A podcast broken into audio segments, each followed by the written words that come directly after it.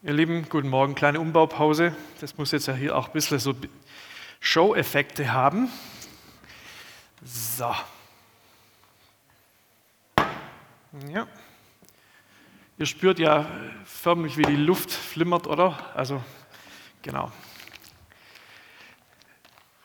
Hey, wahrscheinlich haben die damals den, der da an den Jordan kam, um sich so zu taufen, taufen zu lassen, genauso genannt, Jeshua. Wir tauchen gleich ein, ganz paradoxe Intervention in den Text, um den es heute gehen soll. Johannes der Täufer taufte und predigte die Taufe der Buße zur Vergebung der Sünden. Und es ging zu ihm hinaus, das ganze judäische Land und alle Leute von Jerusalem, und ließen sich von ihm taufen im Jordan und bekannten ihre Sünden.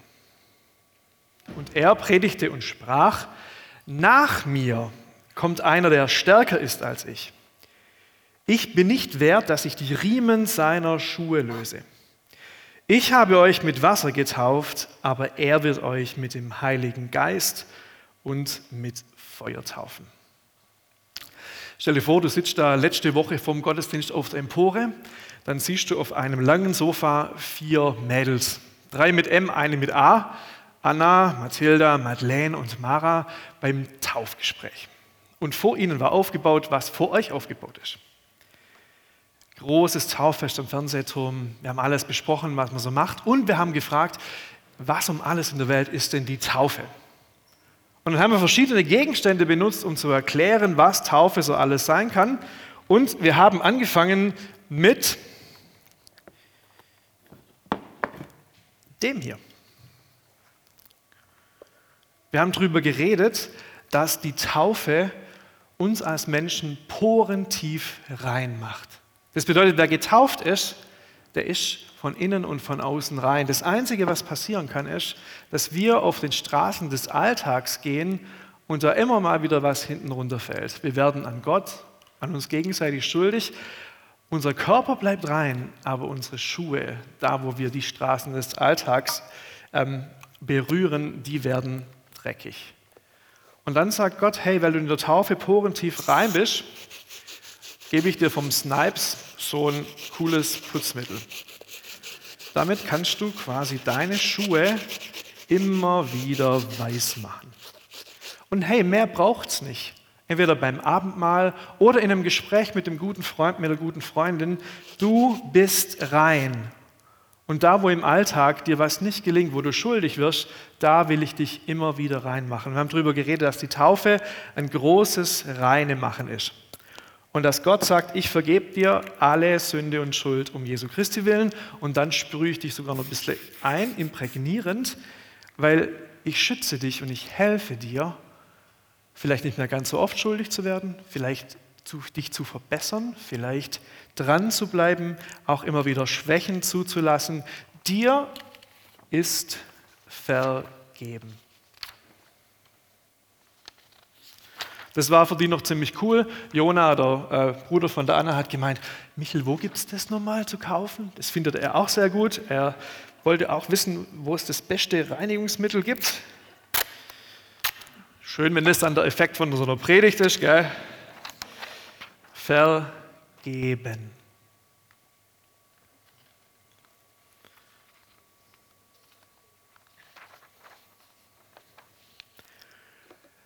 Ich habe gelesen von einem ausgesprochenen Atheisten, der heißt wohl Marganita Lasky. Kennt ihn irgendjemand? Dann ging es euch wie mir. Der sagt einmal, was ich an euch Christen am meisten beneide, ist eure Vergebung. Ich habe niemand, der mir vergibt. Was für ein wunderbares Geschenk Gott uns doch macht, indem er sagt, ich vergebe dir. Und Gott ist ein Gott der ersten, zweiten, dritten, vierten, fünften, sechsten, siebten, achten, neunten, zehnten Chancen.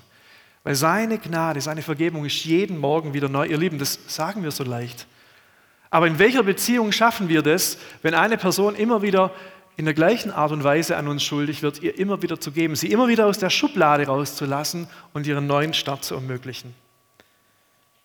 Aufstehen, äh, hinfallen, aufstehen, Krone richten, weitergehen. Fail better, ein neuer Anfang jederzeit. Ich fand das Zitat, was dabei stand, Richtig cool. Weigere dich, dich an etwas zu erinnern, was Gott schon längst vergessen hat. Weigere dich, dich an etwas zu erinnern, was Gott schon längst vergessen hat. In Micha 7, 19, und ihr wisst, Albert Frey hat den Vers auch gelesen. Ja, der Herr wird wieder Erbarmen mit uns haben und unsere Schuld auslöschen. Er wirft all unsere Sünden tief hinab ins Wer ist dein? Genau. Hey, und wo Gott diese Schuld, diese Sünden versenkt hat, da steht ein fettes Schild No Fishing. Warum sollten wir uns an was erinnern, das Gott schon längst vergessen hat? Er predigt die Buße und die Taufe als Buße und Vergebung der Sünden. Buße, sagt Martin Luther einmal in seinem berühmten Katechismus, Buße heißt umkehren in die offenen Arme Gottes. Das heißt, Gott wartet schon mit allem Lebensmist, mit dem du heute Morgen da bist, mit aller Last, die du trägst, und er sagt, ich vergebe dir gerne. Es gibt kein Limit bei meiner Gnade. Gott ist hoffnungslos gnädig. Und die Schatten der Dinge, die du dir selbst nicht vergeben kannst, will er sanft, aber rückstandslos aus deiner Seele streichen. Oder wie eine weitere der großen Philosophinnen unserer Zeit es einmal formulierte, All the dirty laundry never made me blink one time. Katy Perry, die ganze schmutzige Wäsche deines Lebens lässt mich nicht mal mit der Wimper zucken. Ich liebe dich ohne jeden Vorbehalt, unconditionally. Entlastung gefällig heute Morgen. Gottes Arme sind sperrangelweit offen. Vergeben. Und ich habe den Eindruck, diese Vergebung war damals schon ein unwiderstehliches Angebot. Die Menschen, wir lesen es hier, und es ging zu ihm hinaus das ganze judäische Land und alle Leute von Jerusalem und ließen sich von ihm taufen im Jordan. Meint vielleicht, der Evangelist übertreibt, aber er versucht richtig blumig groß zu formulieren. Und es ging zu ihm hinaus das ganze judäische Land und alle Leute von Jerusalem und ließen sich von ihm taufen im Jordan alle Leute. Die Taufe begründet eine neue Bewegung, von der wir heute übrigens immer noch Teil sind. Sie macht dich zum Teil des Teams. So. Jetzt gibt es ja unterschiedliche Teams. Ich habe gedacht, ich bringe mal ein richtig erfolgreiches mit. Dem geht es gerade auch so. Nächstes Jahr EM im eigenen Land und er denkt so, huhu, wenn wir gerade schon gegen Fußballzwerge gucken müssen, dass wir nicht ganz untergehen, wie wird es nächstes Jahr? Und es könnte sein, dass du vielleicht auch mit dem Team Kirche so ein bisschen fremdelst. Wir sind als Kesselkirche schon von unserer Geschichte als Jesus-Treff immer Teil der Württembergischen Landeskirche gewesen. Und vielleicht fremdelst du mit diesem Team Landeskirche oder auch Kirche überhaupt. Zwei Milliarden Menschen auf diesem Globus sind getauft und folgen Jesus Christus nach. Aber Team Kirche, oh Mann, oh, deine Geschichte ist alles andere als ein Ruhmesblatt. Kreuzzüge, Zwangsbekehrungen der Conquistadores in Südamerika, deine Zerstrittenheit um Kleinigkeiten und Großigkeiten, deine Skandale, deine chaotisch anstrengende Vielfalt, deine Bürokratie und ja manchmal auch deine Veränderungsresistenz. Aber dir, Team Kirche, gilt Gottes Verheißung. Ich will meine Kirche, meine Gemeinde bauen und die Pforten der Hölle sollen sie nicht überwältigen. Team Kirche, du bist unperfekt, wie deine Mitglieder es sind. Und zusammen bleiben wir auf den Herrn der Kirche angewiesen, der irgendwann alles neu macht. Ja, und wir sind auch Team Kirche und auch Team Kesselkirche. Wie schön, es fühlt sich immer wieder gut an. Aber es kann ja auch sein, dass du vielleicht so einige Erfahrungen mit Kesselkirche oder Kirche allgemein gemacht hast. Keine Ahnung, was ähm, bei dir so im Kopf vorgeht, wenn du denkst, ich bin Team Kirche. Ich glaube, es wird uns helfen, als Kesselkirche unsere Vision nochmal klarer zu kriegen. Gemeinsam in der Liebe wachsen, auszudehnen, vertiefen umfassender gestalten, Segen für andere, mit anderen sein, für Stuttgart Nord und über den Kesselrand hinaus. Wir haben überlegt, wären wir ohne Team Kirche, Team Landeskirche noch Kesselkirche?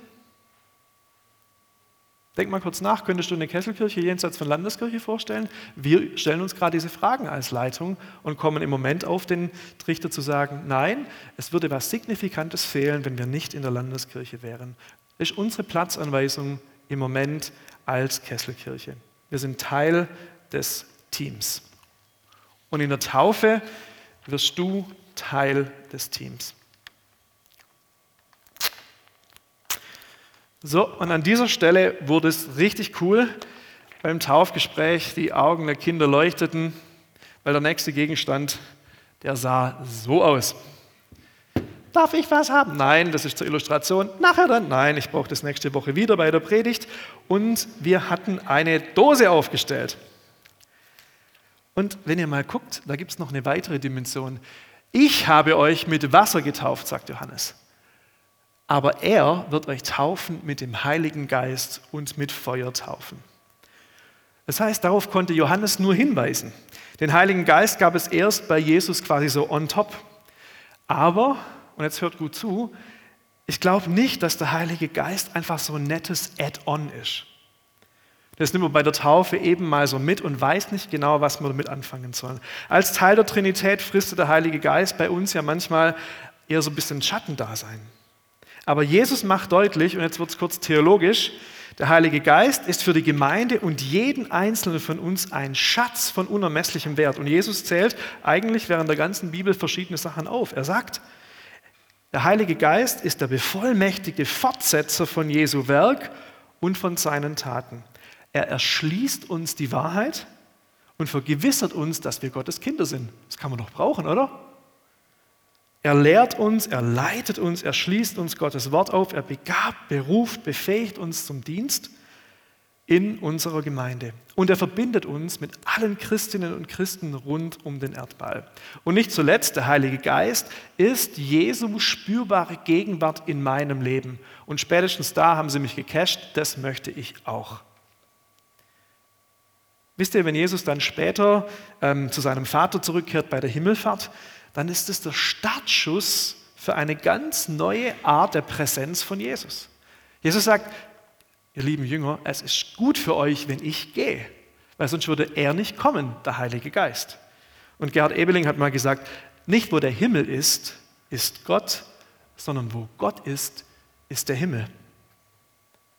Also Himmel in dir und in mir. Das heißt, der Heilige Geist, er himmelt uns. Er verbindet Himmel und Erde, unsere Endlichkeit mit seiner Ewigkeit und er verleiht uns buchstäblich Flügel. Und jetzt habt ihr gecheckt, warum diese Dose so wichtig ist. In der Taufe trinkst du einen göttlichen Energy Shot. Nichts weniger. Du trinkst einen göttlichen Energy Shot. Begeistert leben heißt energetisiert leben. Der Heilige Geist begabt, beruft und befähigt. Aber das heißt ja auch, dass sich in jeder einzelnen Taufe theoretisch ein neues Pfingsten ereignet, oder? In jeder Taufe ereignet sich ein neues Pfingsten. Begeistert.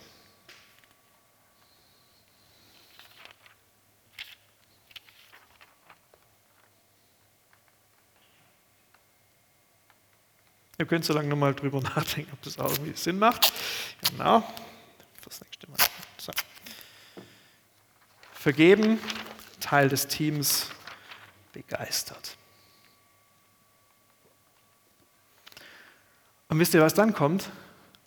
Dann steigt Jesus selber in den Jordan. Habt ihr euch schon mal gefragt, warum sich Jesus taufen lässt? Welches dieser drei Dinge trifft denn auf Jesus zu? Braucht der das?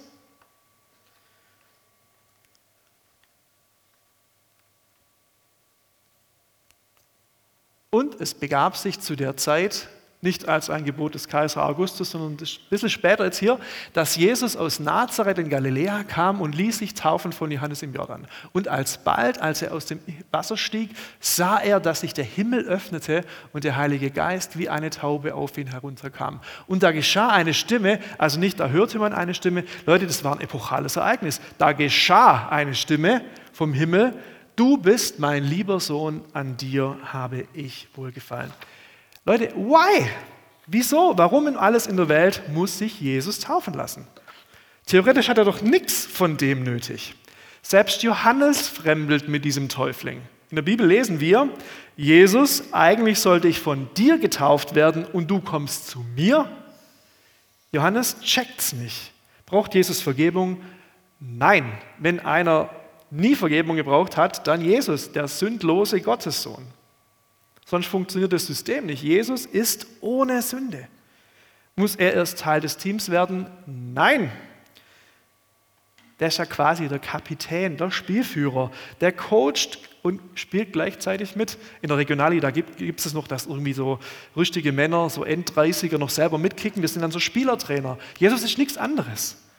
Auf der einen Seite coacht er sein Team, die Jünger und uns als frühe Kirche und dann ist er aber auch selber noch total dreckig. Wahrscheinlich muss er auch duschen nach so einem Spiel, weil er eben mittendrin ist. Braucht Jesus den Heiligen Geist? Nein, zum dritten Mal. Die kennen sich ja quasi schon viel länger, die beiden. Ja? Also, ja, die besitzen sich ja gegenseitig. Die sind ja alle Gott, oder? Also, warum lässt sich Jesus taufen? Ich habe unterschiedliche Antworten gefunden. Drei stelle ich euch vor und um die dritte geht es dann. Aber bleibt kurz dabei. Die erste Antwort ist, Jesus stellt sich uns in allem gleich. Er ist wahrlich wahrer Mensch. Das heißt, es gibt nichts, was du erlebst, was Jesus nicht erlebt hat. Er macht sogar Taufe mit. Jesus antwortet Johannes, ich muss getauft werden, um aller Gerechtigkeit willen, um alle Gerechtigkeit zu erfüllen. Das heißt, den Willen Gottes ganz früh schon zu zeigen. Jesus ist in allem uns gleich. Es gibt nichts, das wir erleben, was Jesus nicht auch selbst erlebt hat. Außerdem war Jesus im Begriff, sich auf sein großes Werk einzulassen. Und da war es angemessen, dass er von seinem Vorgänger Johannes quasi so öffentlich an, eingesetzt und anerkannt wird.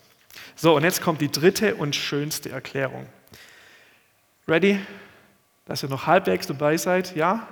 Gut. Jesus lässt sich taufen, weil das unser Gottesbild für immer verändert. Wisst ihr, diese paar Zeilen, die geben uns so einen Blick durchs Schlüsselloch in die göttliche Dreier-WG. Ja? Wir spielen quasi Mäusle in der Royal Family. Und warum funktioniert der Queen so gut? Ja, weil du eben da in die Royals von Großbritannien reinguckst und dich immer gefragt hast, wie denken die übereinander, wie verhalten die sich gegenseitig, haben die sich auch lieb? Deshalb funktioniert sowas. Hier ist der Queen auf biblisch. Jesus lässt sich taufen. Und damit bereitet er sich auf die letzten drei Jahre seines Lebens vor. Leute, 30 Jahre Angalopp für drei Jahre. Also effizient ist anders, zumindest in unserer Logik. Er bereitet sich auf die letzten drei Jahre seines Lebens vor. Ein Berg aus Unverständnis, Ablehnung, Gipfelsiegen, Talfahrten, Schlägen auf den Rücken, Spucke im Gesicht, Dornenkrone auf dem Schädel, Nägel in den Händen, ein Speer in der Seite, den er schon nicht mehr gespürt hat. Tücher am ganzen Körper, eine Höllentour und eine Tagestour nach Emmaus mit blinden Jüngern, all das liegt vor Jesus. Und wisst ihr was? Mit der Aussicht hältst den Heiligen Geist nicht im Himmel. Da hältst den Heiligen Geist nicht im Himmel. Er schnappt sich die Gestalt einer Taube und stärkt den mit Gott. Und der Vater kann nicht anders als seine Liebe auszudonnern. Mit zitternder Stimme ruft er liebevoll, mein geliebtes Kind, an dir habe ich wohlgefallen. Oder so wie wir es vielleicht ausdrücken würden, mein über alles geliebtes Kind, ich bin so stolz auf dich. Wisst ihr, was die Bilder sind, die mir vom Tauffest gestern für immer bleiben werden? Nein, nicht das Selfie mit dem Landesbischof, nicht der Ausblick vom Fernsehturm, nicht die Headline in der Bildzeitung. Ja, okay, die strahlenden Augen der Taufkinder, auf jeden Fall ja, aber noch viel mehr die stolze Rührung, die Tränen in den Augenwinkeln der Taufeltern. Ihr hättet Sarah, Nasim, Maike und Matze sehen müssen, als sie ihre Kinder angeschaut haben. Das war mein Highlight-Moment an diesem Tag. Und jetzt kommt der Twist. Genauso wie die vier ihre Kinder anschauen, sieht Gott dich in diesem Moment an. Genauso wie die ihre Kinder gestern angeschaut haben, so sieht Gott dich jetzt an. Und ich kann das auch begründen. Aus Liebe hat Gott uns schon vor Erschaffung der Welt in Christus dazu bestimmt, vor ihm heilig zu sein und befreit von Schuld. Von Anfang an war es sein unveränderlicher Plan, uns durch Jesus Christus als seine Kinder aufzunehmen. Und an diesem Beschluss hatte er viel Freude. Deshalb loben wir Gott für die herrliche Gnade, mit der er uns durch den geliebten Sohn so reich beschenkt hat. Wir sind Gottes Kinder, du bist Gottes Kind, von Anfang an der Plan. Das heißt, was Gott bei der Taufe von Jesus über ihm ausspricht, das hat er bei deiner Taufe über dir ausgesprochen. Nichts weniger. Mein über alles geliebtes Kind, ich bin so stolz auf dich. Vielleicht hast du das von deinen irdischen Eltern nie gehört. Dein himmlischer Vater kann nicht anders, als dir das immer und immer wieder zu sagen. Kannst du sowas hören? Ist das für dich ein Bezugspunkt? Wenn Gott zu dir sagt, ich bin wahnsinnig stolz auf dich, ich habe dich von Herzen lieb. Was macht es mit dir, wenn Gott es über deinem Leben ausspricht und dir immer neu zuspricht? Mit stolzer Rührung und Tränen der Liebe in den Augenwinkeln. Vergeben, Teil des Teams, begeistert und zum Schluss auf ewig festgemacht in Gottes Liebe. Ich habe den Taufkindern gesagt, ich habe extra so einen coolen Karabiner mitgebracht, der ist dreifach gesichert. Einmal, zweimal, dreimal. Wenn ihr euch in Gottes Liebe einklingt, dann ist das quasi Ende Gelände. Enger, sicherer wird es nicht mehr. Mein Leben in Gottes Liebe festmachen. Und dann kam ein Satz, den fanden sie richtig cool. Du kannst nichts machen, dass Gott dich weniger lieb hat. Was? Du kannst nichts machen, dass Gott dich weniger lieb hat. Du bist von Herzen geliebt.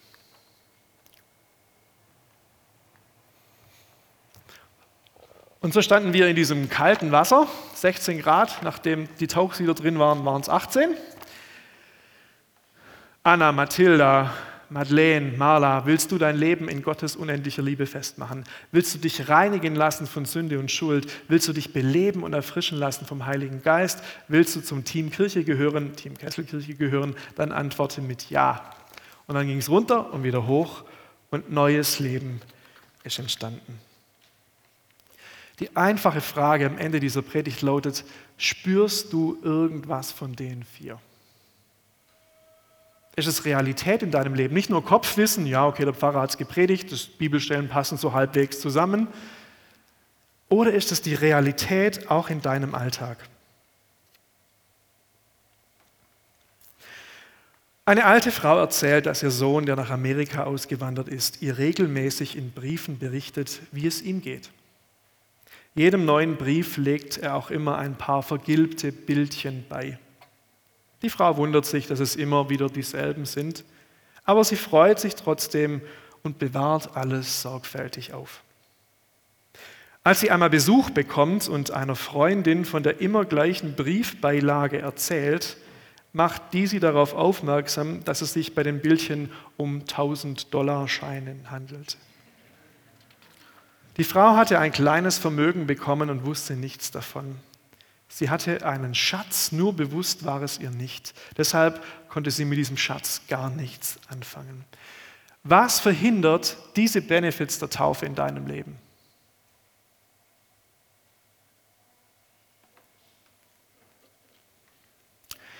Vergeben. Weigere dich an, etwas, dich an etwas zu erinnern, was Gott schon längst vergessen hat. Vergeben ist vergeben. No fishing. Buße heißt umkehren in die offenen Arme Gottes. Er wartet schon. Teil des Teams, unperfekt, perfekt. Team Kirche, unperfekt wie du und ich. Und zusammen bleiben wir auf den Herrn der Kirche angewiesen und warten, bis er alles neu perfekt macht. Begeistert in deiner Taufe ein neues Pfingsten? Begeistert, gehimmelt, energetisiert leben himmlische Energie? Gerne. Aber Feuer? Vielleicht hast du dir schon einmal die Finger verbrannt, bist, was also charismatische Auswüchse angeht, ein gebranntes Kind. Deine schlechten Erfahrungen haben dich vorsichtig werden lassen, aber uns entgeht als Kirche, als Kesselkirche so viel Wertvolles, Wichtiges, Wunderbares, wenn wir den Dritten im Bunde der Trinität aus Angst ins Abseits stellen. Kesselkirche, lasst uns immer wieder bitten, mit dem ältesten Gebet der Christenheit, Veni Creator Spiritus, komm, Heiliger Geist. Und dann sehen, was der gute Vater im Himmel seinen Kindern schenkt. Natürlich, übernatürlich. Gespannt, entspannt, vertrauensvoll, erwartungsvoll. Und geliebt. Kannst du das hören, mein über alles geliebtes Kind? Ich bin so stolz auf dich. Lass dich hier und heute erinnern. An deine Taufe mit der Brühe von gestern. Ich habe es dokumentiert. Die Sillenbucher Feuerwehr hat es gerne für uns gefüllt, aber ich glaube, sie haben nicht den saubersten Hydranten erwischt. Ähm, wie sich in 20 Minuten Algen bilden können, fragt mich nicht. Da kam dann von oben noch ein bisschen was aus den Bäumen. Also es war eher so grün als blau. Aber wir haben das gemacht, da waren einige drin, gell? und wir haben für euch natürlich das Ganze hier mitgebracht. Und jetzt wäre die Idee folgende. Wir gießen die Brühe von gestern in die Schale von heute.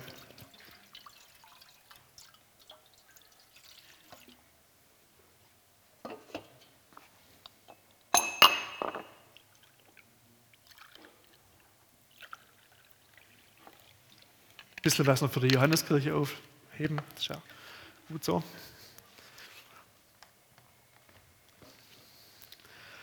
Und dann dürft ihr nach vorne kommen und jetzt geht es um die nasse Stirn oder den nassen Handrücken. Und Ela, Ronja und ich stehen hier vorne, nehmen uns so ein Gläsle und würden euch ganz spürbar mit der Brühe von gestern, entweder wenn ihr wollt, ein Zeichen auf die Stirn machen, ein Kreuz, oder wenn ihr sagt, hey, zu nah ist auch zu nah, Handrücken reicht, kriegen wir auch hin. Wir sind ja mit großer Nähe-Distanzkompetenz ausgerüstet in der Kesselkirche.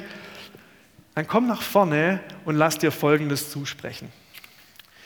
Lass dich erinnern, du bist getauft, du bist Gottes geliebtes Kind, geliebt, vergeben, begeistert, Teil des Teams. Dein Vater im Himmel ist so stolz auf dich. Amen. Wir hätten drei Stationen, das heißt, jede und jede dürfte kommen, kein Problem, dass wir es nicht falsch sprechen, legen wir es vor uns hin. Und ihr dürft einfach nach vorne kommen während dem nächsten Song. Wir haben ein bisschen Instrumentalmusik verabredet. Wenn du dich erinnern lassen willst, dann ist jetzt die Zeit, damit vergeben, Teil des Teams begeistert und geliebt, nicht nur im Kopf, sondern im Herz ankommt. Amen. Amen.